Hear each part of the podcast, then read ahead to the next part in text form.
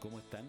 Soy Roberto Cami, fundador de MapCity, emprendedor y autor del libro Piensa al revés.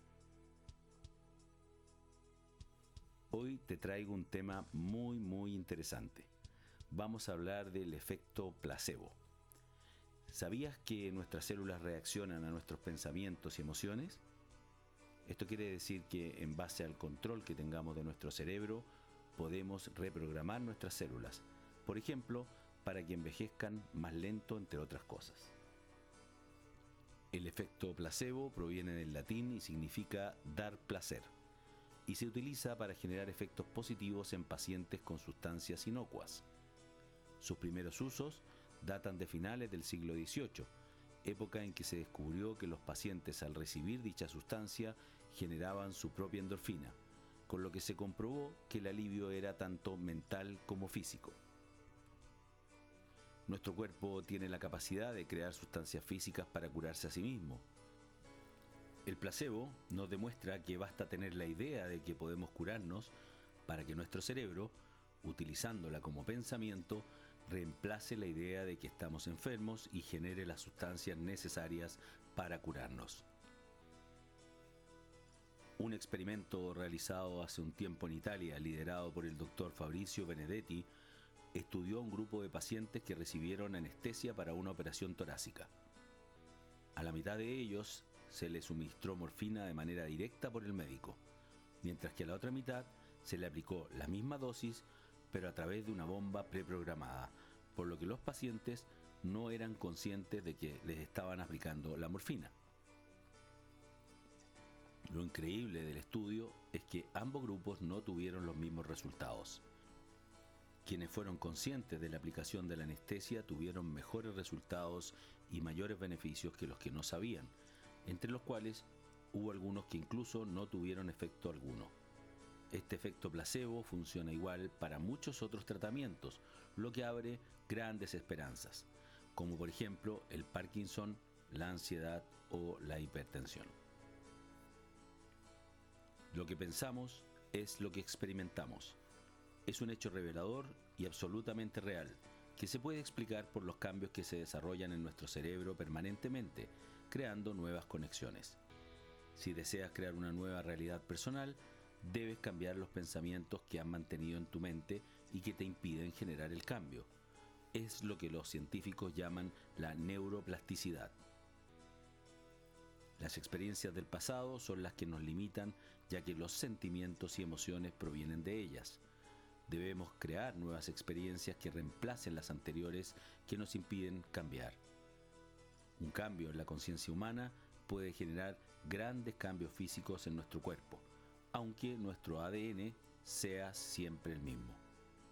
Todo está en el significado que nosotros le damos a nuestras experiencias.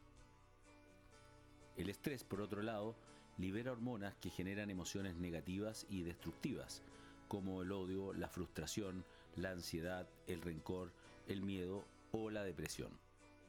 Un estado de estrés permanente es fatal.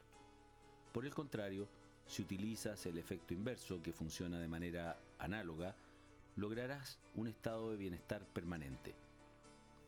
Las personas que meditan, por ejemplo, logran concentrarse en lo que desean y repasan el futuro que desean respecto del cambio buscado, engañando así al cuerpo entre lo que es real y lo imaginario, ya que las reacciones químicas que se generan en el cerebro son exactamente las mismas. El cerebro generará cambios epigenéticos y evolucionará con cambios funcionales. Con un estado emocional de alegría, el cuerpo se inunda con la neuroquímica como si ese estado ya fuera una realidad. Las actitudes, creencias y percepciones pueden crear realidades. La creencia se construye manteniendo actitudes y pensamientos por un tiempo largo y de manera repetitiva, hasta que se graben en tu cerebro y condiciones tu cuerpo, expresándose químicamente como emociones. Nuestro cerebro actúa como un lente para orientarnos a un conjunto particular de asociaciones, emociones y expectativas. Según Deepak Chopra, un afamado médico, escritor y conferencista indio, ninguno de los hechos objetivos en los que basamos nuestra realidad tales como el olor, el color, los sonidos, los diseños y las texturas, existen de manera objetiva y todas son percepciones de nuestro limitado cerebro. Así como un murciélago o una serpiente perciben mundos paralelos, viendo el ultrasonido o el infrarrojo respectivamente, nosotros podemos cambiar nuestra biología, nuestro cuerpo, simplemente cambiando nuestros pensamientos.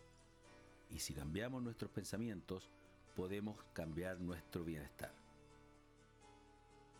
¿Lo anterior quiere decir acaso que nuestras creencias pueden determinar las respuestas de nuestro cuerpo? ¿Podría ser que un ejercicio físico que hacemos al entrenar en un gimnasio con solo creer que es más vigoroso nos haga más fuertes? ¿O podríamos tener una mejor respuesta de nuestro metabolismo a los alimentos que consumimos solo creyendo que lo que comemos es más sano? Al parecer, sí, se puede, igual que con el placebo. Un estudio realizado en Inglaterra demostró que quienes jubilaban un día antes de los 65 años, que era la edad de jubilación, se sentían útiles porque estaban aportando a la sociedad. Al día siguiente, esa misma persona se sentía un inútil dependiente de la sociedad.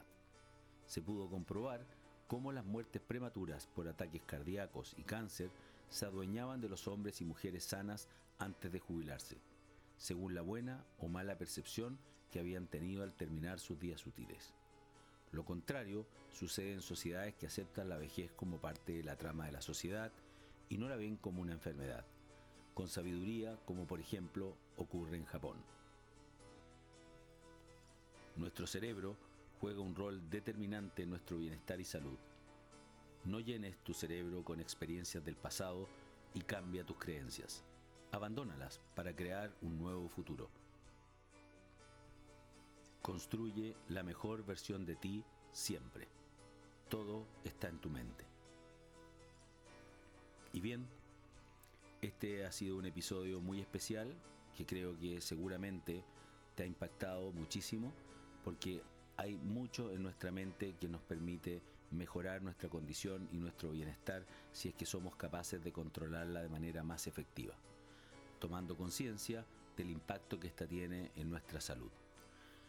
Con este episodio me despido una vez más de ustedes, esperando que les haya gustado y que nos volvamos a encontrar, ya sea en mi blog robertocami.com o piensaalrevés.cl, donde también podrás escuchar todos los demás episodios de este podcast, incluso poder comunicarte conmigo o agendar una hora de asesoría en temas de innovación, emprendimiento, negocios y modelos comerciales. Nos vemos hasta la próxima. Que esté muy bien.